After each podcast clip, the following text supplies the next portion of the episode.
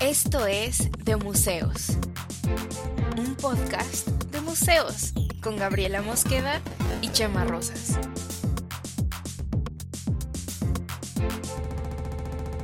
Bienvenidos.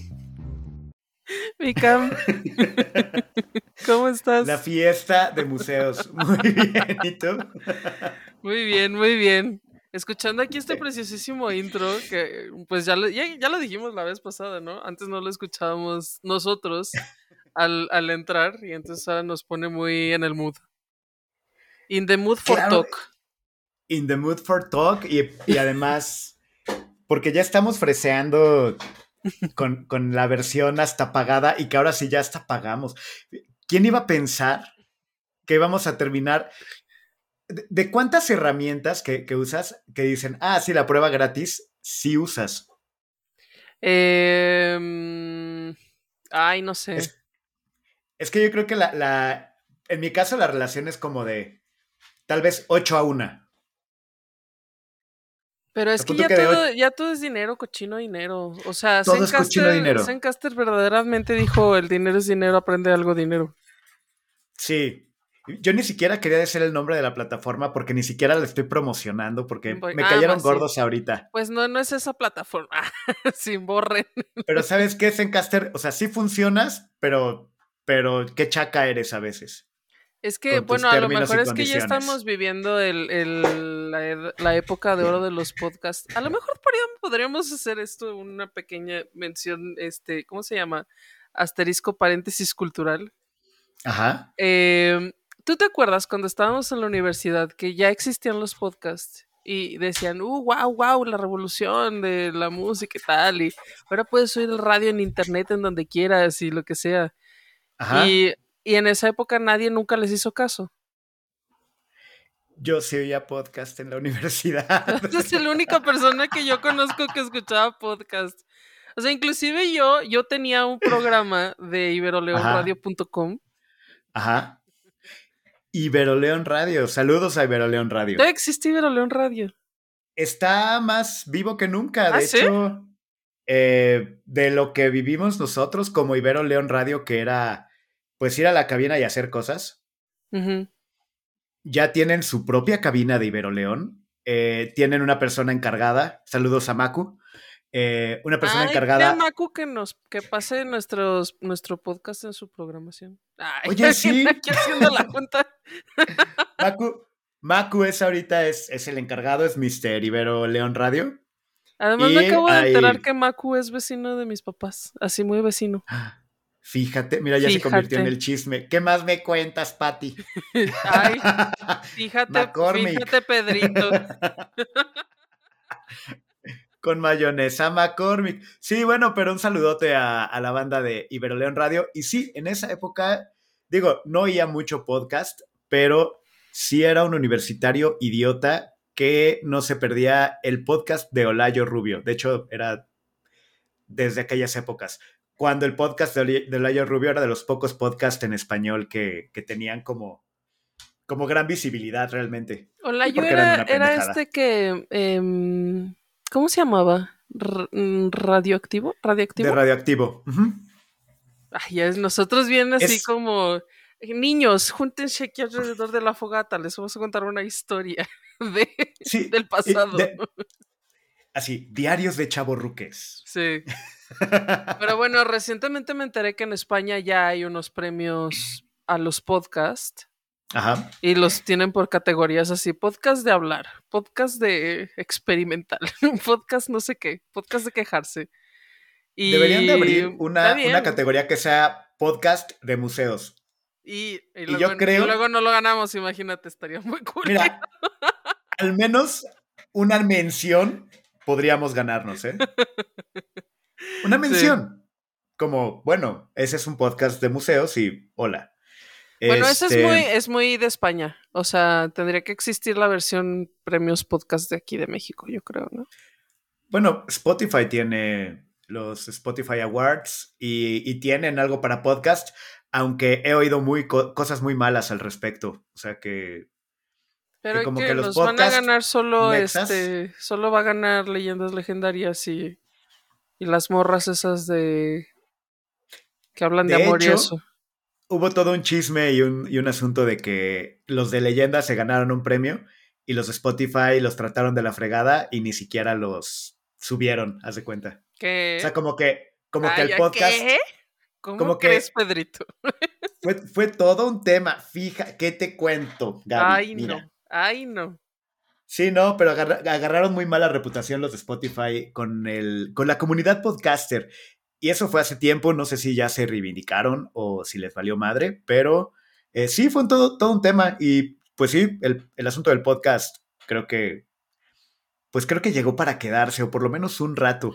Y mientras está divertido. Bueno, es que hay muchos, es que siento que porque estábamos todos en pandemia y todos sentíamos que teníamos muchas cosas que decir al respecto de muchos temas, pero también creo que es, es una carrera de, de resistencia. Tú y yo ¿Una somos carrera? prueba de ello.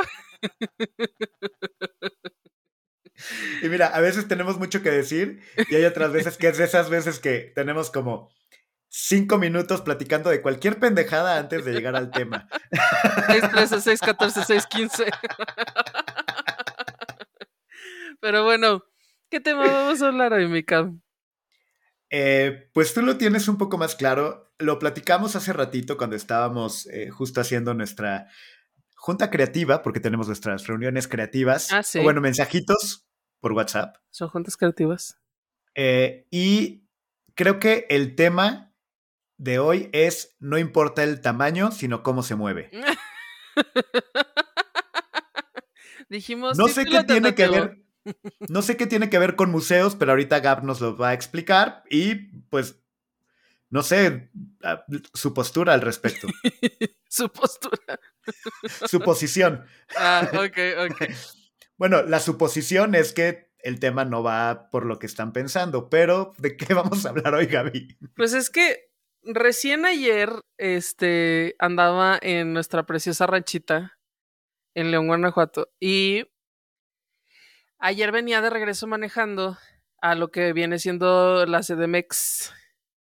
Y La entonces, ajá, y yo como soy esta persona introspectiva, en realidad venía oyendo un audiolibro, este, porque pues un chingo de horas de camino, ¿no? Dije, aquí yo le adelanto, aquí yo le adelanto mi audioli- audiolibro, pero también venía pensando que, mm, pues esto, pues sí, a lo mejor me puse muy filosófica, ¿no? Como, ¿por qué, ¿por qué estoy yo en la Ciudad de México? ¿Por qué? ¿Por qué hago esto? Voy y vengo todo el tiempo. O sea, Este, ibas manejando y tuviste un, un momento de ¿a dónde voy? Sí, ¿De dónde vengo? sí, ¿Qué es lo que realmente hago aquí en Sí. este mundo? sí. Ajá, tal cual. Ok, wow. Ajá, y entonces, este, pues evidentemente mi respuesta como por qué estoy yo en la Ciudad de México ha sido siempre por chamba. Inclusive en algún momento me puse a pensar así como, Gabriela Mosqueda, ¿tú quieres envejecer en esta ciudad horrible que amas y odias al mismo tiempo? Más odias que amas. O sea, mm, y mi respuesta normalmente es no, pero también es como, pero tampoco hay una claridad de cuánto tiempo más voy a estar en esta ciudad, como, por qué estoy aquí, ¿no? La verdad es que también em, un poco aterricé en estas cosas de, ¿sabes? Mm, provincia, entre comillas, porque no podemos decir provincia. Bueno, yo puedo decir provincia porque yo soy de, de un estado, no de la capital. Pero ustedes no pueden decir provincia si no son de un estado. O sea que el señor Aguilera estaba mal. Mal. El señor Aguilera sería Raza y cancelado clasista, ahorita. cance- cancelado, cancelated. Este, bueno, sí, claramente sería, mira, Chabelo y todo en Chabelo sería cancelado muy probablemente si lo pudiéramos ver ahora, o sea, digo no todo, pero mm, amplias cosas. Pero bueno, en fin, este, me puse a pensar un poco en eso. Luego también me puse a pensar un poco en el fenómeno este de eh, odiamos a los gringos, que antes era odiamos a los provincianos, o sea, los chilangos, ¿sabes? Quejándose de quejándose de gente que no que no nació en la Ciudad de México Que no, ajá. y, que- evidentemente incapaces de ver el- la grande ventaja que tienen ellos de vivir en un pa- en el centro de un país completo y absolutamente centralizado Y luego, pues, en, un papel, yo creo que más bien de víctima. Bueno, eso quiero que hablemos al ratito. Eh, o sea, ahorita sobre la marcha. pero más bien me parece a mí un papel como de víctima de. Ay, pero es que vienen los gringos y no nos gustan y quién sabe qué. Aunque tienen sus razones, o sea, tienen razones eh, ciertas. Pero también me. Bueno, todas estas cosas iba pensando porque, ah, como usted podrá observar, los trayectos de carretera son te, provocan eh, la reflexión. Sobre todo si vas tú solo, vas tú solo manejando, digo, vas con la precaución y lo que sea, pero pues tienes un ahí un momento muy amplio, horas y horas, en las que no puedes estar escribiendo ni pendejeando en el celular ni nada, y vas pensando. Y que probablemente tu audiolibro no estaba tan interesante. Sí estaba, la verdad. Si lo quieren luego escuchar, es México Bizarro de, de Julio mm. Patán y Alejandro Rosas, con un montón de pinches este, historias bizarras justamente de la historia de México. Presidentes actuales, em, antiguos. De mi eh, primo. ¿Es tu primo? Alejandro, Alejandro Rosas, pues me imagino. La verdad, no lo conozco, pero. Pero bueno, tan buenos. Esos, esos libros me gustan, la verdad. Y sí te dan como un panorama muy claro también de, de la mexicanidad. Pero en fin, era eso. Y luego yo dije, bueno, pero esta reflexión así de que, esta reflexión personal, porque pues esto no es un audio diario, ¿no?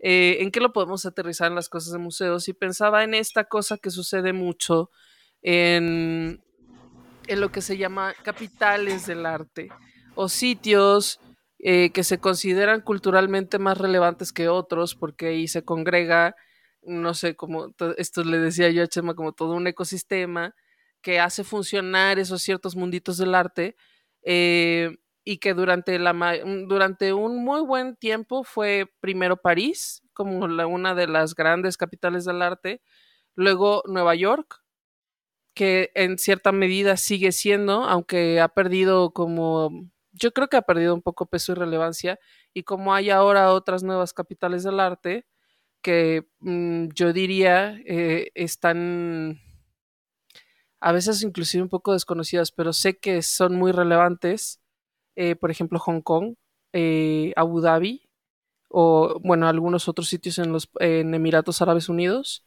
y mm, y bueno, y de un poco dentro de eso siempre hay, porque pues hashtag México, siempre hay entre medias, siempre ahí como al final de la lista, siempre ahí, este, un poco chafamente, pues también México, también la Ciudad de México, ¿no? Entonces, esta es mi línea de pensamiento. Esto les quería compartir. Entonces, es como, ¿qué es lo que hace que un lugar sea considerado capital del arte, ¿no? Eh, y digo, creo, que aquí es un tema también de desde dónde. ¿A qué ¿Cómo desde dónde? Ajá.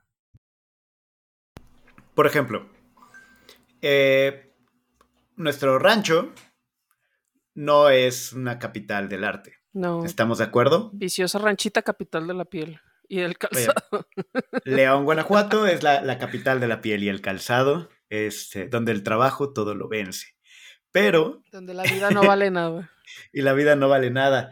Eh, pero si nos ponemos como, o sea, por eso depende de dónde estás parado, sí podría ser la capital de el arte de los lugares aledaños. Es decir, hay mucho más, mm. hay más museo en León que en Irapuato. Sí, pero creo que eh, culturalmente más relevante Guanajuato, ¿no? Está Guanajuato, que sería como la capital del arte del estado. Ajá. Pero que eh, Guanajuato, Guanajuato ya casi es como que municipio suburbano de León.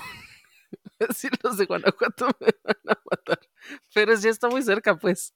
O sea, está muy cerca. Y, y yo diría, bueno, pues le queda ser capital artística, porque porque del otro, pues ya nomás porque ahí está el palacio de estatal, pero León es como la, eh, pues la ciudad grande, ¿no? ¿A, qué, ¿A, qué, voy con esto? Que pensándolo como, eh, como en esos términos, ok, en, en, Guanajuato, pues la capital del arte sería Guanajuato, ¿no? Bueno, y además que, el hecho, por ejemplo, a lo mejor digno como de, de, tomar en cuenta es que la mayor parte, como se replica en México, en cada uno de los estados esta dinámica centralista, en la que en mayormente en casi todas las capitales de los estados es donde hay cierto desarrollo eh, cultural, cierta, cierta infraestructura cultural y no así en el resto de las ciudades. Un poco atípico León, porque pues es bastante más grande que la capital, bastante más poblado, bastante más desarrollado, con más infraestructura, pero pues no es la capital, ¿no? Pero en, el resto, por ejemplo, pues en Guadalajara, ¿sabes? Monterrey, em, Puebla, en, o sea, digamos, por mencionar algunos ahorita que se me vienen a la mente, ¿no? Sí, y de todos modos, León tiene, aunque no es la capital artística, pues sí es donde hay museos grandes, ¿no? O sea, digo, el Museo de Arte e Historia de Guanajuato y, todo el proyecto que implica no es como descartable, yo creo. No, no, o sea, por eso lo... mucho menos, al contrario, es un, es un gran proyecto. Por eso, no, por eso lo menciono, porque es como digno de, de, reconocer esa cosa que es atípica, ¿no? Pero bueno, y siento que es un poco como en esta lógica que quienes, no solo quienes trabajamos en arte, Em, mm, gente que se dedica a trabajar en general, digamos, ¿cómo llamaríamos? Industrias creativas, ¿no? Eh, literatura, producción de cine, televisión, este, diseño, como todas estas, todas estas mm, ramas del trabajo que implican cierta cosa creativa, mm, tienden a moverse más a ciudades que tienen pues para empezar, una población mayor, siento. O sea, ¿cuáles serían las características de, digamos, una capital del arte? Yo creo que una de esas tiene que ser población, porque pues si no, ¿quién va a ver las cosas? Nadie va a ver tus cosas. Ajá. Y luego creo que tiene que ver también con el nivel de, con el nivel, ¿cómo se dice? De mm, eh, educativo. ¿Cómo se dice? Nivel educativo. Pues sí, nivel educativo. Pues sí. No Se me ocurre que es. ¿Sí? no teniendo suficiente nivel educativo para formular esta frase. Este. ¿Cómo se llama? ¿La educación? pues así, ¿no? Educación. Este. ¿Académico? porque este tipo de cosas. Sí. ¿Era la palabra que buscabas? Académico. Nivel académico. ok. Este, porque este tipo de manifestaciones culturales artísticas eh, históricamente tienen un público que es eh, que tiene mayor nivel educativo, ¿no? Entonces, no sé cómo, no sé si esta frase pueda considerarse raciclasista, cancelable, pero creo que no, es una realidad, o sea, es una realidad. mamadora, sí. Pero es, pero es, pero es verdad. O sea. Mm, ya de quién es culpa eso, de quién es culpa la formación de públicos y eso es otro tema. Pero es, ahora mismo es una realidad. Pues entre mayor nivel educativo, mayor eh, interés en este tipo de temas. Aquí entraríamos en un debate totalmente. Sería una tangente enorme, que es también como de, bueno, Sí, de acuerdo a qué consideras arte. el arte para quién y el arte para cómo, ¿no? no, en general. No, en general todo lo que. Sí, lo que se clasifica como. Es que hace poquito revisé la. O sea, Bellas Artes. Hace poquito revisé la encuesta, se llama Encuesta Nacional de Hábitos de Consumo Cultural de la UNAM. Ok, ok. Y lo clasifica como arte, ¿sabes? como vi que como hábitos de consumo cultural, ir a museos, no dice museos de qué, no dice si, si tu definición es arte contemporáneo o lo que sea, ¿no? Solo dice como que, y, hay una prevalencia en, una prevalencia en, eh, o sea, como correspondiente a nivel educativo con más consumo cultural. Tiene sentido. Y entonces tiene un poco de sentido que también las capitales, digamos, capitales del arte, sea donde haya más universidades, ¿no? Esto también eh, explicaría por qué León eh, tiene más este desarrollo, esta infraestructura cultural, porque hay un chingo de universidades, ¿no? Y bueno. y que Guanajuato, por ejemplo, pues que es ciudad universitaria, básicamente, ¿no? Sí, o sea, es muy relevante la Universidad de Guanajuato, aunque también la misma Universidad de Guanajuato tiene campus en diferentes municipios, varios en León. Eh, pero hay unas, ah, sigue habiendo carreras que están exclusivamente en Guanajuato, como minería, creo. o sea. Oye, pero sí. Este, este, es el episodio de Gab echando shade a Guanajuato, así de. pues, pues, minería, yo creo, y. Pero es cierto. ¿qué más? Porque la pues facultad de medicina está en León, la de psicología está en León. Pues no sé, embalsamamiento, porque tienen momias, yo creo. de repostería, porque hacen charamuscas. Ah. hacen charamusca, entonces yo creo que les enseñan en la Universidad de la Charamusca, ¿no? Pero bueno, para no, para, para no, ser tan, para no ser tan regionalistas. O sea, pensando en esto, digamos. ¡Cam! Ajá. Pensando en esto. Tiene, eh, em, pensemos que, digamos, la primera que se, que se considera como capital del arte fue París, ¿no? a ver, pero perdón que te interrumpa, Gab. Mm. E, es que justo, a ver, habías dicho que primero población. ¿Cuál sería otro, otro de los... Nivel educativo. Nivel educativo. ¿Nada más? Infraestructura cultural.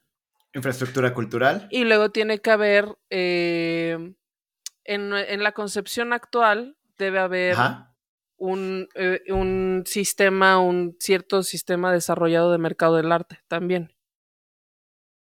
Una intención, me imagino, ¿no? O sea... Pues una existencia, no solo una intención. Porque, ¿cómo vivirían los artistas si no pueden vender su obra? ¿Cómo, cómo vivirían si no los, los escritores si no pueden vender sus libros?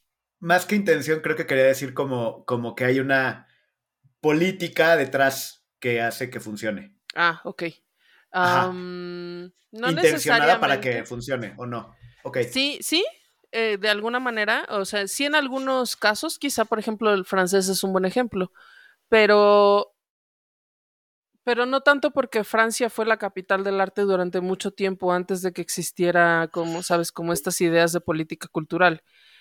Como más bien había esta tradición em, artística, o sea, como desde, me refiero a, por ejemplo, cuando los impresionistas, todos los impresionistas estaban en París, fueran o no franceses, y luego todos los surrealistas, y luego, este, como varios movimientos artísticos hasta que eventualmente, y yo creo que eso fue culpa de la Segunda Guerra Mundial, eh, pues ya París devastado y eh, llegó, llegó como toda esta ola de nihilistas a los que ya tampoco les interesaba gran cosa como, sabes, el arte por la belleza y demás.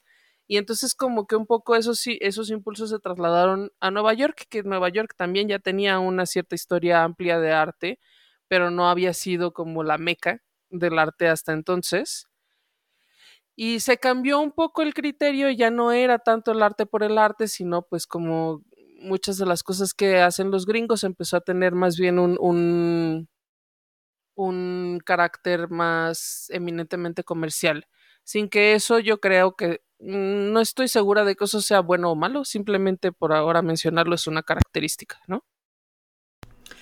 Ah, ok, y, y es que creo que hay un tema importantísimo que dijiste, pero no dijiste, pero sí dijiste. Ah.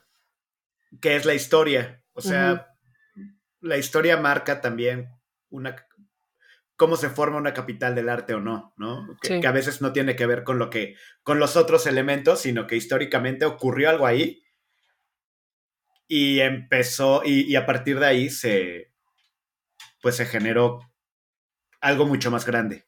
Sí, que eso también nos ayudaría a explicar por qué la Ciudad de México es la, digamos, capital del arte de nuestro país, ¿no? Pues evidentemente porque aquí ya había una historia súper amplia de, eh, primero, un imperio mexica que ya tenía una población muy amplia, que ya tenía un desarrollo cultural y luego se convirtió en esta la capital del virreinato y eventualmente la capital del país de, cuando ya México se convirtió en un país independiente, ¿no? Y entonces, al ser la capital, pues eso implica que también hubo una historia de desarrollo pues mucho más amplio, ¿no? Universidades, escritores, pintores, este, edificios, arquitectura, eh, literatura, todo eso. Como o sea, sí, lo, pensaba también como que es en parte ya hasta la broma, pero que no es broma. De llegar aquí con...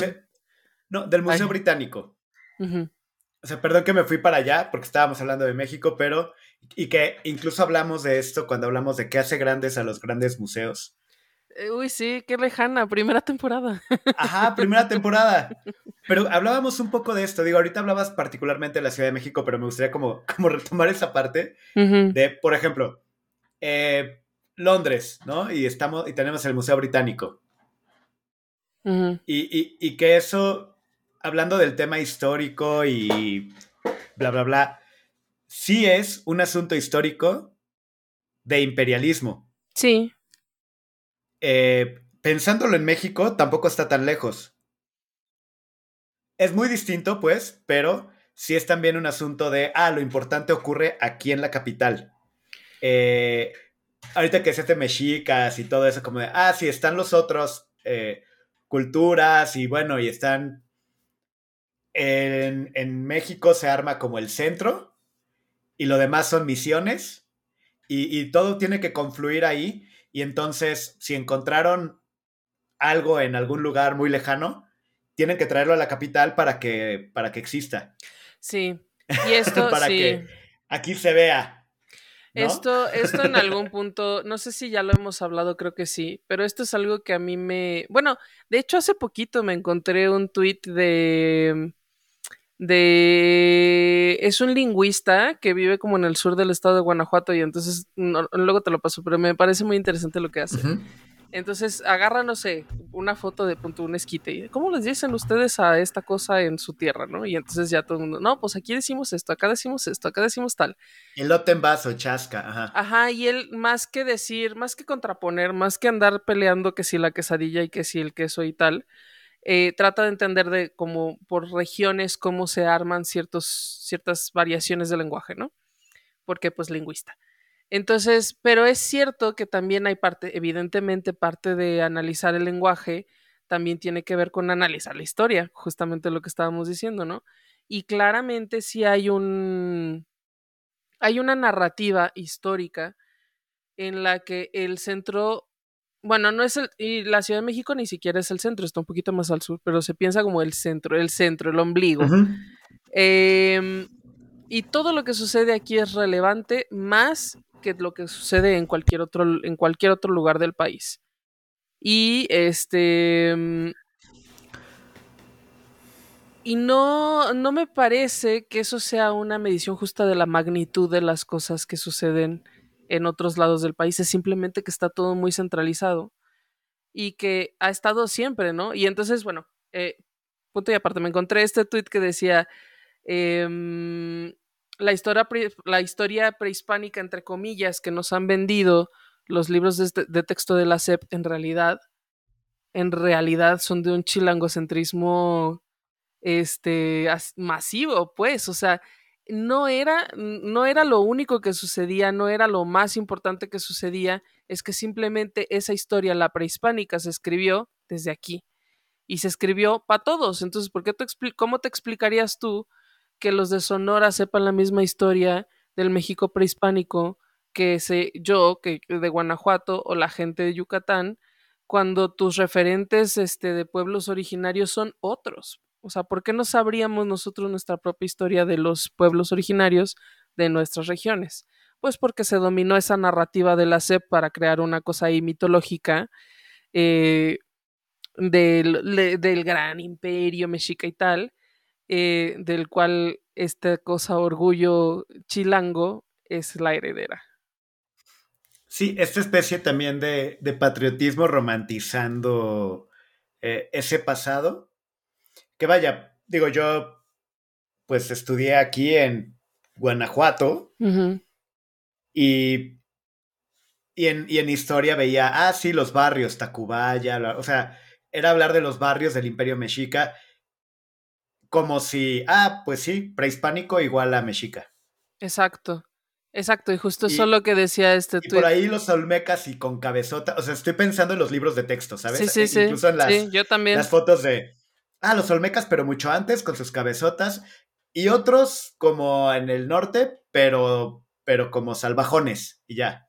Bueno, y es que esta narrativa, y esta narrativa, y bye. Ajá. esta narrativa de, de Mesoamérica, Aridoamérica, y de que de, una raya para arriba todos eran salvajes, pues también me parece bien, pues bien culerita, honestamente, porque, o sea, ¿dónde queda? Porque estos pueblos, este, que evidentemente sí tenían una organización diferente y todo, pero eso tiene que ver directamente con el clima, porque son zonas mucho más agrestes donde, o sea, ¿para qué vas a construir una pirámide en el desierto de Sonora? ¿Quién va a ir allí a, a sabes, hacer sus rituales ahí? Se van a morir de calor su carnita asada y en el... Pues tienen otras prácticas porque el, porque el clima implica otras cosas. No significa que fueran más o menos salvajes, significa que sus, que sus, que su constitución social era diferente, ¿no? Pero pues bueno, siempre ha habido esta narrativa de, de así como nosotros, ay, ya viene acá, es el día del, el día del hate, el día de la, la reflexión identitaria pero sí siento que se asume muy con mucha frecuencia que la meca eh, de lo valioso en la cultura y en la historia del país es básicamente solo la Ciudad de México y luego y los mayas. Pero los mayas no, no dice así como Mérida, lo dice como los mayas, así como un como concepto. Como una cosa nebulosa, ajá. Y aparte como, como, no, y desaparecieron los aliens. Así como, como que se los llevaron. Ah, o sea, como, como, como si de verdad hubieran desaparecido. O sea, esa narrativa nos dijo que habían desaparecido los mayas. Sí, nos dijeron que habían desaparecido los mayas así sin, ninguna explicación. Nunca te dijeron por qué desaparecieron los mayas, nada más así como, uh, un día desaparecieron los mayas. Y, cuando te das cuenta que no, que no, o sea, cuando conoces. Dices, este... y dices, pero que no los mayas se habían desaparecido porque hay mayas todavía. Sí, es de esas mentiras como que te cuenta, este, como de, ah, Santa Claus, ¿sabes? O sea, es como, sí, sí, ¿por, ¿por qué nos convenció? O sea, ¿por qué la narrativa de que desaparecieron los mayas? Pues porque, pues no, no sé, no sé explicar eso, pero... ¿Sabes quién? ¿Sabes quién nos podría platicar mucho de esto? Hay que invitarlo un día, por favor. El abogado profundo. Ah, ya le hemos mandado aquí saludos, lo vi hace poquito, querido Quique Olascuaga. Vive ahora en territorio, ahora vive en territorio maya. Justo, y, creo que creo que hay que invitarlo para platicar un poquito de estos temas, ¿eh? Porque sería muy interesante tener a alguien que está como un poquito más inmerso ahorita, porque vive por ahí y trabaja cosas por allá. Sería interesante. Deberíamos, pero bueno, este, eso nos ayudaría a, entender, explicar esto. Pero bueno, o sea, me refiero a en la idea esta de capital cultural. Bueno, tiempo. Valga aclarar. Las cosas a las que yo me dedico, sí es muy probable que no las pudiera hacer en, otro, en otra ciudad. De hecho, es muy probable que no las pudiera hacer en León porque no existe todavía, o no lo veo yo, el, ecosistema este que decía, en el que mm, hay un mercado del arte como más vivo, hay más un interés, hay como todas estas cosas, ¿no? A pesar de que es una ciudad grande y todo.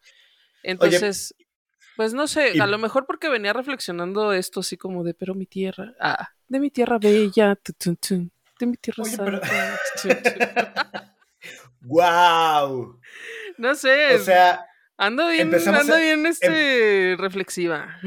Empezamos el podcast de hoy hablando así de los primeros podcasts en español, que si Olario Rubio, que si. Y ahorita Gloria Estefan. Gloria Estefan. Wow. Este ya es el cumbre del chaburruquismo. Gloria Estefan. Pero, pero perdón, justo de lo que estabas hablando, eh, te quería preguntar. Esta. Eh, esta sí, idea de centralizar el consumo cultural, hablando ya de museos, ¿no? Mm. Y, de, y de consumo cultural. Todo este asunto de centralizarlo, y bueno, y de consumo de arte y de mercado del arte y todo lo que hemos platicado, que tú conoces muy bien y yo nomás me voy enterando eh, en el podcast, pero eh, ¿qué tanto crees que sea sostenible ese centrismo eh, con, con un mundo que ya no es tan centralizado? Pues es un. Es un ya- ya- problema. ¿No? Eh, no sé cómo, cómo, o sea, no sé en dónde O sea, estoy ahí yo ahí parada, pero Es como, si, es como si los que organizaran fueran el jefe boomer que quiere que vengan al trabajo para tener la experiencia, It's true. pero que, pero que no necesariamente, o sea, pero como tal cual como de jefe boomer, no porque tenga un sentido real. Por eso lo preguntaba, perdón. Que creo que se Eh, relaciona con lo que ibas a decir. bueno, últimamente he pensado que en esta, en esta reflexión también, ando muy reflexiva. Usted, usted, este, sabrá reconocer esto.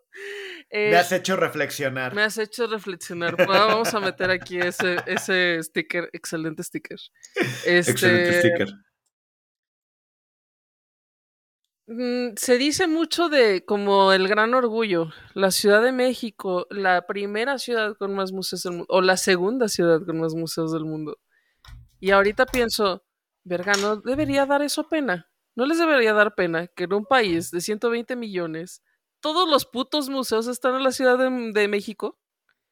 ¿Por qué te da orgullo eso? Tendría que haber más museos en otras ciudades y no que estén todos aquí, muchos tirados al, al traste, pues, en una condición deplorable, sin presupuesto, sin personal, sin público, sin nada. O sea, como por qué, por qué les da orgullo? O sea, vistas las condiciones de, en realidad son muy pocos los museos em, que funcionan chido, que pagan chido, que tienen iniciativas este, exitosas de exposiciones. ¿Y de esos públicos cuántos? Pocos, muy pocos, realmente, porque además, bueno, otra de las grandes tragedias, ¿no? Que además es como esta cosa de centralizar no solo en una ciudad, sino centralizar en una sola puta institución todos los museos. Lo cual es, una parálisis, pues, o sea, no hay, no hay ahí a dónde hacerte. Y entonces, este, pues públicos, deja pienso, ¿cuáles públicos puede ser que funcionen bien? Oye, A lo y- mejor el Museo digo, de Arte Popular es público, pero es de la. Ciudad de México. Pero igual yo sé que tienen chingos de problemas de presupuesto, pero las expos están bien, sí tienen un público, este, como razonable, mm, tienen temas interesantes, tienen investigación y así. Pero pues también, o sea, está bien triste su situación presupuestaria. Y es que, a ver, creo que el tema con los museos es que podría, podría entender una resistencia a, a, a- a- o sea, digo, a, a- o sea, más bien una tendencia a seguir centralizados porque son físicos. Es decir, hay muchas otras cosas que ya es mucho más fácil descentralizar. Hablo, por ejemplo, producción literaria, ¿no? Pero, Eh, pero no necesariamente, ¿eh? O sea, ahorita, a lo que también mencionaba al principio, están abriendo una segunda sede del Louvre en Abu Dhabi, por ejemplo. Y parte de la colección, o sea, van a estar rotando parte de su misma colección del Louvre eh, entre estos dos países, entre Emiratos Árabes y Francia. Sí, O sea, claro, Pero- el- el- el- la cantidad loca de dinero que necesitas para eso, evidentemente. Y hashtag México. Pero, y aparte, pero sí se puede, o sea, digamos, descentralizar. No, pues sí, es que no creo que, no creo que lo puedas mandar todo al internet. O sea, eso sí, no creo No. que pueda suceder. Y, y no, y no es, o sea, no digo que como que digitalicemos todo y solo en el metaverso el arte y con... No, no, no. Pero, o sea, justo hablo de esta característica del museo que, que pues son objetos, ¿no? O sea, en, muchos, en muchas ocasiones, en su mayoría, de algún modo. O, o experiencias físicas en el momento o ese tipo de cosas, porque de cualquier tipo de museo. El asunto es, son, estás atado a lo físico y lo físico requiere infraestructura y de la infraestructura depende presupuesto y es más económico poner un museo donde ya hay infraestructura para poner un museo abrir un espacio donde hace falta. Pues sí, pero es más pendejo. Muy bien ¿Eh? No, yo solo buscando la explicación, o sea, pues eh, porque puede hacer mucha falta en algún otro lugar y tendría mucho más sentido en otro lugar, pero lo hace, el, presupuesto lo hace insostenible y por eso, pero sí es sostenible en este lugar donde sí hay toda la infraestructura que se necesita. Hay un par, sí, hay un par de cosas ahí. Hice comillas así de. Sí, sí, sí, sí. Hay un par de cosas ahí como debates, ¿no? Eh, el primero es como, ¿por qué pondríamos, hay gente que piensa esto, ¿no? ¿Por qué pondríamos un museo en un lugar donde no hay museos? Porque nadie va a ir a ese museo y se va a convertir en un elefante blanco que gasta un chingo de dinero del presupuesto, un chingo, comillas, comillas y comillas, comillas, un chingo, comparado con qué. Porque evidentemente los museos no son espacios de lucro, por lo tanto no funcionan en la lógica de generar ganancias. Eh, no es su función primordial, pero bueno, o sea, cuánto dinero se gasta en el seguro social, cuánto dinero se gasta en programas sociales, cuánto dinero se gasta en comparativa con lo que se gasta en cultura. Pero el capital político, el capital político que te regresa una inversión en cultura es muy poco.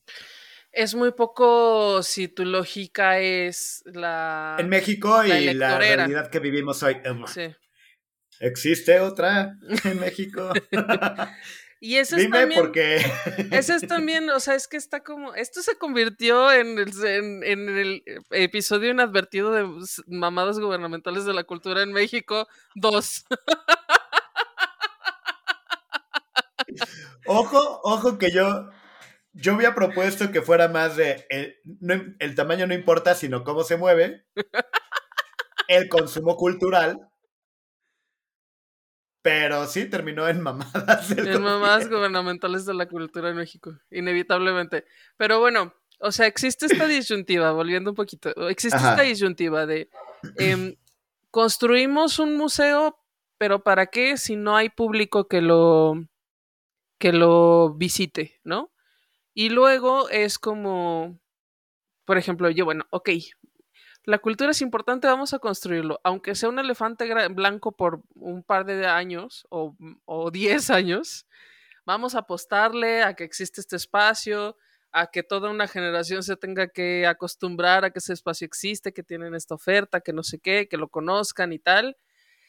Y este y vamos a poner actividades gratuitas. Y luego eso que genera, pues que todo el mundo espere que eso sea gratuito, por lo tanto hay una precarización. O sea, hay, un montón de cosas en un círculo vicioso inmenso que termina siendo como, bueno, pero pues vamos a entonces pongamos otro puto museo en la Ciudad de México donde hay cientos. Porque pues aquí ya hay público. es, es un poco lo que tú decías. Donde hay público que hacer trabajo de formación de públicos, pero, pero es que quién lo necesita más, ¿no? O sea, un, un, Exacto.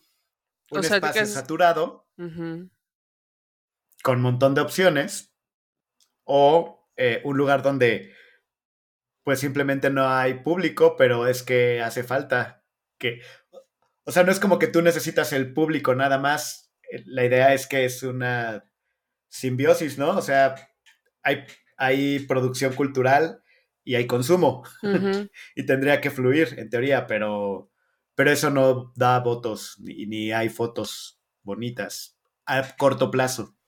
No, y además es como, o sea, si tú lo piensas, digamos, a nivel electorero, es como, porque yo lo metería a, sabes, a una inversión que me va a redituar, ni siquiera a mí, digamos, a mi gobernante, no me va a redituar a mí en nada, porque se van a ver los frutos de esto en 20 años. Y, para qué queremos, bueno, y esto también ha sido siempre una disyuntiva desde siempre, desde los viejos tiempos del PRI de todo, ¿no? ¿Para qué quieres una sociedad que sepa más? Si te va a reclamar más como gobernante, ¿no? Es mejor una sociedad que no se queje mucho, que no sepa mucho, que no tenga, que no tenga grandes aspiraciones. Que la iniciativa privada en teoría tendría como más oportunidades, ¿no? ¿Existen proyectos por ahí? ¿En iniciativa privada aquí en la Ciudad de México? No, o sea, que se salgan de los lugares típicos y pongan cosas interesantes fuera. Mm. Y si no, ¿por qué crees? O sea, no sé, realmente no conozco. Sí existen, pero luego están un poco condenados a lo mismo, como igualmente el periodismo, igualmente la producción, la, la y ahí, ahí es donde yo, sabes, en estas reflexiones digo, pero yo también, o sea, yo, yo trato activamente de hacer un poco más de cobertura de cosas que no están necesariamente en, en la Ciudad de México. Evidentemente implica que tengo que ir, eh, pero bueno, Fui, por ejemplo, eh, esta la semana pasada fui a San Luis Potosí y entonces pues al Centro de las Artes de San Luis Potosí y tal. Pero también hay, hay como esa desconexión, ¿no? O sea, no, no esa desconexión. Tiene que haber como un esfuerzo mm, intencionado de hacerlo así como para equipararlo. Pero es que está un poco condenado a lo mismo porque como no producen tanto, porque no hay tantos, eh, no hay tanta infraestructura, porque no hay tantos espacios, hay menos, entonces se cubre menos y comparado digamos con la masa de información que genera una ciudad como la Ciudad de México, pues parece menos relevante, ¿no? Aunque lo que estén haciendo sea importante. Entonces, pues bueno, esas son mis quejas, mis quejas de las capitales. yo diría descentralicen todo ya. Pero pues no, es, la, no la realidad. Tres. y luego estaba otra cosa, aterricé un poco en esta otra idea de, o sea, los chilangos primero les molestaba que la gente que no somos de la Ciudad de México viniéramos a vivir aquí, ¿sabes? En plan, yo he leído un chingo de estos comentarios en internet de, pues váyanse a su rancho, quién sé qué digo, estúpidos. Pues si estoy aquí no es porque, o sea, es porque no puedo hacer otra cosa, porque esta cosa que yo quiero hacer existe solo aquí por su puto centralismo. Pero, y siento que se replica un poco también, eh, no por justificar ni nada, sino como por tratar de entender, en esta cosa de los gringos nos invaden que está bien, hay un chingo de gringos y está bien, muchos pueden ser muy fastidiosos, pero es como, no sé, yo he visto quejas de todo, hay gente que, he, leído gente que dice, ¿y por qué todos los gringos solo están en, las, en la Roma y la Condesa y creen que eso es México? Y dicen, ay, qué bonito México, eso no es México, ¿por qué no vas a Iztapalapa? Y yo digo, pero, o sea, ¿pero quién? ¿Qué turista se va a ir a ver las cosas pero bueno. Y luego vi que había un cartel de la Ciudad de México que promocionaba eh, como en plan turístico el cablebús que pasa por Iztapalapa. Porque aparentemente pintaron, nunca he ido yo, pero pintaron los techos. Pero Caro, una amiga, habla, habla mi Caro si escucha el, el podcast. Ella fue hace, mm, pues yo creo que como un año cuando lo inauguraron y me dice que está padre porque pintaron los techos, este, de los techos de las casas y entonces ves y hay pues los colorcitos y así. Y entonces dijeron, no, porque ahora están promocionando el turismo de miseria. ¿Qué les pues digo? Güey, o sea, pónganse de acuerdo con sus pinches odios, porque primero nos odiaban a la gente que no somos de la Ciudad de México y ahora odian a los gringos y los odian si dicen que es bonita la Roma y los odian si van a Iztapalapa y los odian si van a Tepito. Y entonces en realidad creo que es como, pues no quieren nunca darse cuenta de que la gran ventaja que tienen ellos de vivir aquí, al estar todo centralizado, es que tiene una, que tiene una relevancia.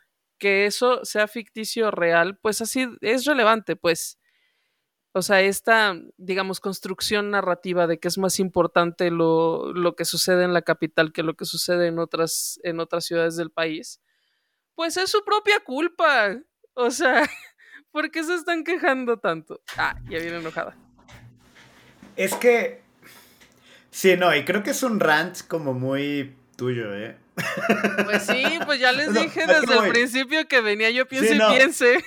Porque, a ver, yo, yo, yo creo que este tema, o sea, digo, ya, porque arriesgo a hablar de 38 mil cosas que no sé entre esta, esta es una de ellas, pero digo, creo que sí hay un tema fuerte de gentrificación y de, de encarecimiento de eh, espacios y de vida por, por ese tipo de temas. Sí, pero también es Eh, culpa de la inflación.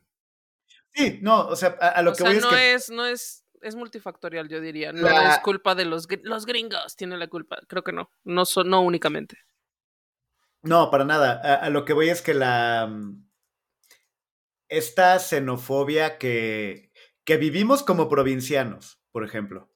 A ver, lo, lo- lo digo, por ejemplo. em, llegar a la Ciudad de México con placas de fuera, todos sabemos que es un problema. Me acaban de parar, ayer me pararon.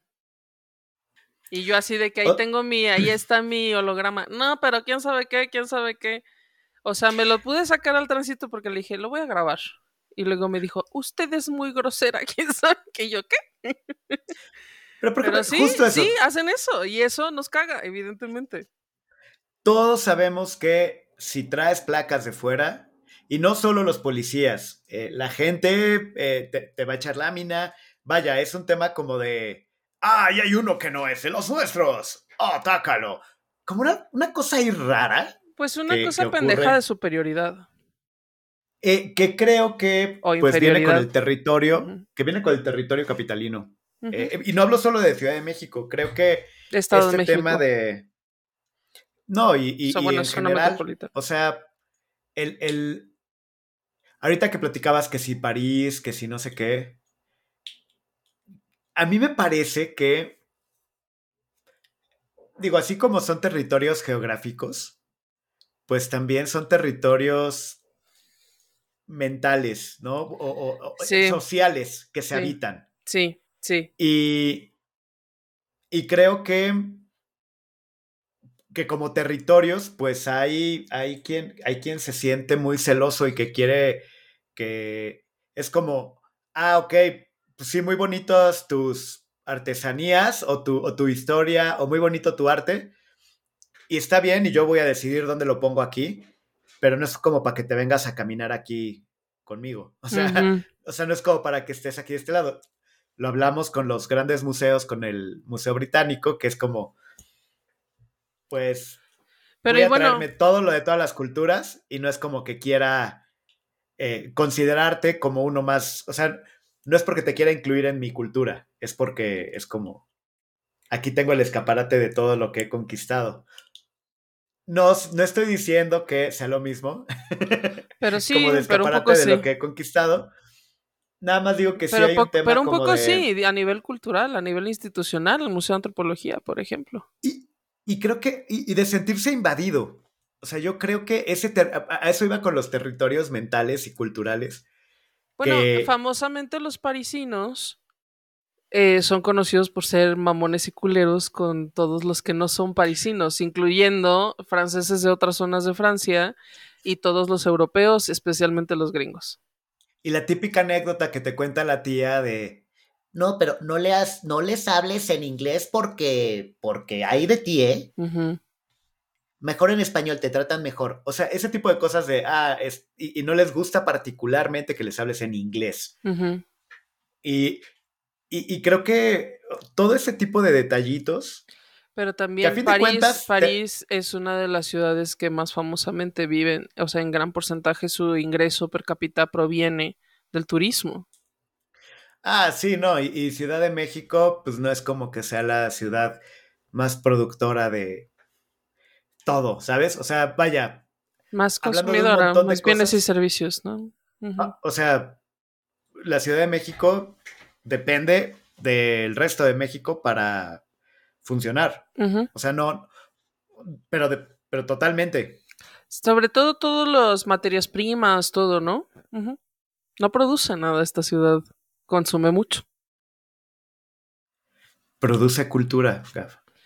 Pues sí, y luego, este, o sea, estam- estaríamos hablando de, de que los chilangos son los parisinos de México.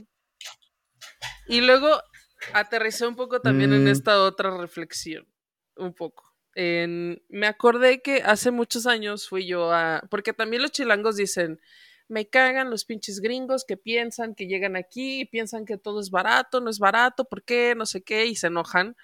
De que se enojan por la paridad peso dólar, que no es culpa de los gringos, eh, y de que ellos estén muy contentos gastándose su dinero y pensando que es barato, ¿no? Se enojan por eso. Pero bueno, hace un montón de años yo tuve chance de ir a Argentina y Argentina, pues famosamente también es un país que ha tenido eh, amplia crisis. Y cuando yo fui, pues también me parecía todo muy barato, ¿eh? O sea, yo con mis pesitos mexicanos yo decía, ay, mira qué excelente esta carne que me estoy comiendo y no me pareció nada cara. Y este sándwich y la gente es muy linda, que amable y así. Evidentemente yo no estaba, yo no tenía ahí ningún impulso gentrificador, colonizador ni nada. Yo solo iba a visitar un país que me encantaba la idea de ir, que nada más en esa época estaba yo muy obsesionada con Argentina, con los tangos, con los alfajores, con el lunfardo, con todo. y este, y fui muy feliz cuando estuve en Argentina. Y pienso que también es un poco una estupidez que como que la gente diga, pero ¿por qué sienten que es más barato? Pues porque es más barato, es el tipo de cambio. O sea, no sé. Siento que como que estamos viendo todo desde un lente nuevamente súper de pues centralizado, ¿no? A mí no me gusta que vengan aquí los gringos, como a mí no me gusta que vengan los provincianos y que se quieran comer unas quesadillas y que tengan queso y que se quejen. Si no les gusta, pues váyanse a su rancho. Y digo, mm, pero pues, ¿sabes? ¿Sí sabes que tú no eres el centro del universo? Yo creo que ese es un asunto, creo que es algo complejo y que es un tema que tiene mucho que ver con territorios y, eh, y de cómo habitamos nuestro, nuestro mundo. O sea, pero, pero eh, en, la, en lo individual también, pero también lo que, lo que te da cierta identidad. Vaya, que es que eso para mí es que entra hasta como en el territorio de es que yo le voy a los Pumas o a la América. Sí. O sea, e, e, es un asunto identitario que también puede entrar como en conflicto y, convertirse en xenofobia. O sea, porque no es lo mismo decir, ah, sí, yo soy del América y tú de los Pumas, ah, y te echo carrilla o hasta nos peleamos porque fútbol, a por donde naciste, o sea, porque eso no lo escogiste. Pues exacto. o sea, sí creo que, que, que, es distinto, pero sí creo que como que es un asunto identitario que a fin de cuentas todos buscamos y que y que la cagamos en, esa búsqueda de pronto al, no ver realmente al otro, ¿no? Como anteponer eh, el mundo como yo creo que debería ser y, y lo que yo encuentro como identidad y lo que pues el otro está nomás respirando, ¿no? Ahora, hay una cosa que objetivamente em, es desigual en términos migratorios, por ejemplo. O sea, como mexicano nosotros tenemos que hacer X cantidad de trámites para que te den la visa y puede que no te la den y te cuesta la visa y tal, ¿no? No es recíproco. Eh, los gringos no tienen estas restricciones. O sea, sí hay un tema desigual, ¿no? Porque siento que a lo mejor quedé yo muy aquí, odio a los chilangos, amo a los gringos y tampoco es la realidad. Em, pero solo como que reflexionan estas cosas porque me parece que vienen del mismo lugar de donde yo he experimentado ser alguien de León, Guanajuato, viviendo por mucho tiempo ya aquí en la Ciudad de México, ¿no? Y tomo todas las cosas a las que me he enfrentado en esta historia, en esta ciudad, que finalmente sí me ha dado, eh, ¿sabes? E, el ecosistema en el que pude desarrollar algo como de museos, o sea, quiero aterrizar en una, una nota feliz. este, y que a final de cuentas, eh, con todo lo que me ha costado y que ha sido también un, sabes, remar, remar y estar intentando y intentando y intentando, pues bueno, ha, podido salir esta cosa que ahora es de museos, eh, de la cual me siento orgullosa y que también siento que probablemente no podría haber existido en otra ciudad más que esta. No, no pudo haber existido de Museos León. Probablemente no, porque solo hay como tres Sería museos. De tres museos. De tres museos. un programa, un podcast de tres museos. Tres capítulos iba a tener todo ese podcast y ya, una sola temporada. No, mira, es que incluso Es que incluso, por ejemplo, a ver, imaginemos que, que hubiera sido así. Creo que hasta se hubiera hecho mucho más local. O sea, hubiéramos hecho un, un episodio de historia de vida de un cuidador particular de museo, por ejemplo, de un guardia. Eh, Mm. Podríamos explorar lo, las particularidades y lo rico de lo local, que creo que es algo que pues se pierde un poco, ¿no? En la capital. Sí, O sea, puedes, puedes eh, meterte a la textura de historia de vida o algo así, pero ya se convierte en un ejercicio como más eh, antropológico, o sea, en cuanto a entrevista o etnográfico, más bien, que, que de museos, ¿no? sí. Pero bueno, pues claro, podríamos haber encontrado otras aristas. Porque miren, miren, creatividad hay. Usted ya vio la profunda reflexión que me eché yo aquí cuando venía manejando y oyendo un audiolibro. Sí, no, y también, digo, yo quisiera hacer la aclaración de, digo, ahorita hablamos un poquito de, de este asunto de, eh, de, los, de los gringos en México y de este, cho- este choque y de lo que luego experimentamos al ser de, bueno, que yo nací allá, pues yo nací en Ciudad de México, pero pues ya soy más leonés que, y mis placas son de acá.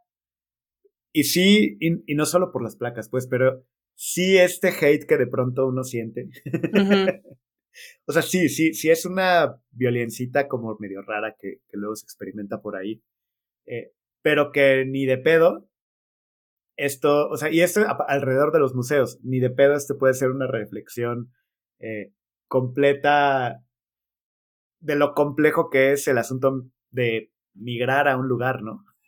Sí, y Este, además. Con todos los este, matices que tiene. Siendo gringo migrando a México, este, o siendo expat, que es como luego es el término, este, o eh, siendo de otros países sudamericanos, pasando por México. O, o sea, Mm. todos esos son temas que creo que son demasiado complejos como para minimizar en este aspecto. Creo que mucho de lo que hablamos tú y yo es de esta experiencia como de como de hate de pronto que se siente y de y de no y de decir bueno pues es que no existe en otro lado no E- esto particularmente el proyecto de museos no podría existir en otro lado No, y, mm, y bueno, y supongo que también ya personalmente eso tiene que ver como con un, un cierto velo ahí como de nostalgia a lo mejor. O sea, porque por ejemplo, yo ya tengo mucho tiempo que no vivo en León, aunque durante pandemia me eché como unos seis meses así en León, pero pues estábamos súper encerrados. O sea, básicamente no estaba en León, yo estaba ahí en casa de mis papás. Em, pero que a lo mejor lo veo un poco como con este velo de, ah, lo que yo no pude hacer en León, porque yo me tuve que venir, ¿sabes? Como que ya ha pasado el tiempo y lo veo desde allí. Eh, siento que a lo mejor esta reflexión no hubiera sido la misma si hubiéramos hecho este episodio hace, yo que sé, como ocho años no sé ni siquiera cuánto tiempo tengo ya acá, ¿no? Eh, y otra cosa que me pasa con frecuencia es que también es como, no, pero tienes mucho acento de dónde eres. Y es como que inexplicable que no se me haya quitado el acento en todo este tiempo. No sé si. y de dónde eres ¿Y de dónde, ¿y de dónde eres? de dónde eres sabe Sabe. de León sabe Este. Pero bueno, o sea, estas cosas pensaba, estas cosas quería compartirles. Si usted es chilango, sepa, sepa que pasa un filtro de lo personal, evidentemente. No, los chilangos no me caen mal todos en su conjunto, pero muchos tienen estas cosas que a lo mejor ellos mismos ni siquiera se dan cuenta que hacen porque pues aquí nacieron y solo han vivido esa realidad, ¿no? No han tenido que enfrentarse a la precariedad de instituciones culturales en otra ciudad porque pues siempre han vivido aquí. Entonces, este, no los odio a todos, solo algunos. solo, los tránsitos que me paran por mis placas y así. y este... Y también porque siento que haría bien que le bajáramos todos unas cuantas rayas a todo, ¿sabes? Ah, mm, sobre todo el hate, porque pues últimamente no sé, no sé si tú lo sientes, siento que hay como un chingo más de hate en todos lados. Es Mercurio retrógrado Todavía está Mercurio, yo ni sé tampoco nada de eso, todavía está. según yo siempre está No sé según si- yo o sea, mer- cada decir año hay Mercurio mer- cada año hay Mercurio retrógrado. ¿De qué se trata Mercurio retrógrado? Según yo, decir Mercurio retrógrado es como de, ah, no, pues sí, sí está mal todo. O sea, pero en el sistema solar, ¿Mercurio da vueltas para atrás? ¿O de qué se trata Mercurio retrógrado? O sea, da vueltas para. O sea, tú nos van para el otro lado y él va para el revés. ¿O de, ¿de qué se trata Mercurio? Ah. No tengo idea, Gab. Lo que sí sé es que ya se nos está acabando el episodio y no hemos dicho los tres eh, puntos clave para hacer de museos, para descentralizar, o, qué, dirías? pues los tres puntos para entender las capitales del arte, entre comillas. Perdónenme, quería meter ese sonido. Pues yo creo que, yo creo que el punto uno es este pensar en esta cosa de que la capital del arte, pues es más una narrativa. O sea, no, sí es una realidad, pero también es construcción narrativa. O sea, la relevancia em, tiene más que ver como con los centralismos, ¿no? Y pensar eso en su justa medida. O sea, que todo esté centralizado aquí o que todo esté centralizado en París en su momento, que todo estuviera centralizado en Nueva York, pues como decíamos, tiene que ver con la historia, tiene que ver con cosas políticas, tiene que ver con más que solamente la relevancia artística. ¿Y cuál sería el segundo ah, punto? dos. Es que ah, pensé que ibas esperando a otro sonido? Sí, ah, ok. otro sonido. Pero eso no. A ver, ¿qué trae? ¿Qué trae? Come up to me. ¿Qué se siente? bueno, Gab, platícame. ¿Qué tipo de experiencias horribles has tenido siendo una provinciana en la capital? ¿Quieren que les cuente mi peor experiencia de quesadillas en punto número y lo tomamos como punto dos. una vez, una vez, ¿saben qué me pasó? fui a. Estaba trabajando y tenía solo creo que como media hora para comer o algo así. Entonces salí y vi un puestito de quesadillas. Y decía quesadillas de rajas. Y yo dije, ah, raja. Yo soy la más fan del universo de las rajas con crema. La más fan. Mi familia puede dar eh, fe de esto. sin, De hecho, ahora que fui a León, mi mamá hizo rajas y yo, oh, rajas. Y comí muchísimas rajas. Fin de esa anécdota. Pero bueno, este. fui a comer, o sea, mm, tenía media hora para comer, fui a este lugar de quesadillas y me dieron, o sea, pedí dos quesadillas de rajas y dije, dos quesadillas de rajas, muy fantástico, como ya eso y ya soy feliz, ¿no? Tenía tanta hambre y, y esperaba con tanta así ilusión mis quesadillas de rajas y lo que me dieron fue no una quesadilla, o sea, no una tortilla doblada con queso adentro, era una especie como de empanada frita, de masa de maíz frita, sin queso. Y aquí a rajas les dicen al chile jalapeño. Porque como las latas dicen rajas nachos, les dicen rajas al chile jalapeño. Y entonces me dieron esa madre con solo chiles jalapeños adentro. No, no eran rajas con crema, era una madre y como una puta empanada horrible de chiles jalapeños. Sin queso. Sin, queso. Y lo peor es que tenía un chingo de hambre y ya no tenía tiempo de irme a otra y estaba bien emputada y de todos modos me los comí, güey. esta es mi peor historia de quesadillas en la Ciudad de México. Ok, Gab. ¿Y cuál sería tu tercer punto clave? Yo creo que el tercer punto es que nos haría bien a todos este Mm, tener otra perspectiva sobre la lo que consideramos la relevancia de lo que sucede en, en, un entorno cultural, ¿no? Y pensar, mm, ¿esto es relevante porque está sucediendo en la Ciudad de México? ¿O porque es relevante, relevante, ¿sabes? O sea, ¿cuál es el peso específico de esta cosa que está sucediendo? Y, y si sería igual de importante si sucediera en otra ciudad. Yo creo que eso puede ayudar como a dar ahí una especie de nivel termómetro o algo por el estilo sobre estas cosas. Sí, y que yo creo que cada vez es menos común este rollo de, ah, sí, para triunfar voy a ir a la capital. No digo que, que o sea, sigue siendo, por supuesto. Pero creo que cada vez, y más ahora que pues la gente encuentra éxito en TikTok, me explico. Mm.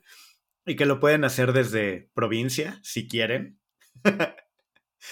creo, que, creo que sí está empie- empezando a ver algo de... Y, y digo, no, no porque TikTok lo sea necesariamente, eh, pero eh, sí creo que está empezando a ver como ya algunas cosas donde producción se está descentralizando.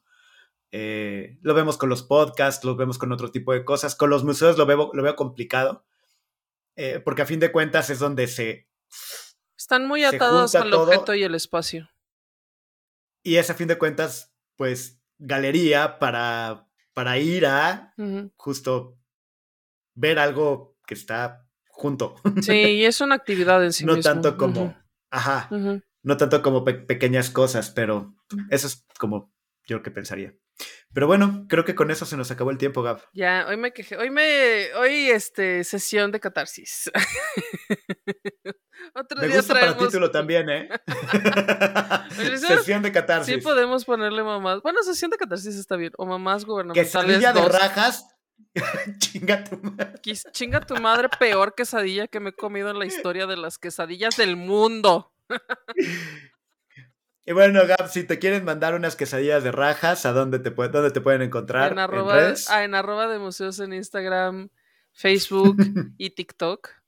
Y arroba de museos MX en Twitter y YouTube. Y la página web que es de museos.mx. O ya debería decir, ¿sabes qué voy a decir más fácil? En donde sea estamos como arroba de museos o arroba de museos MX ya. Ok.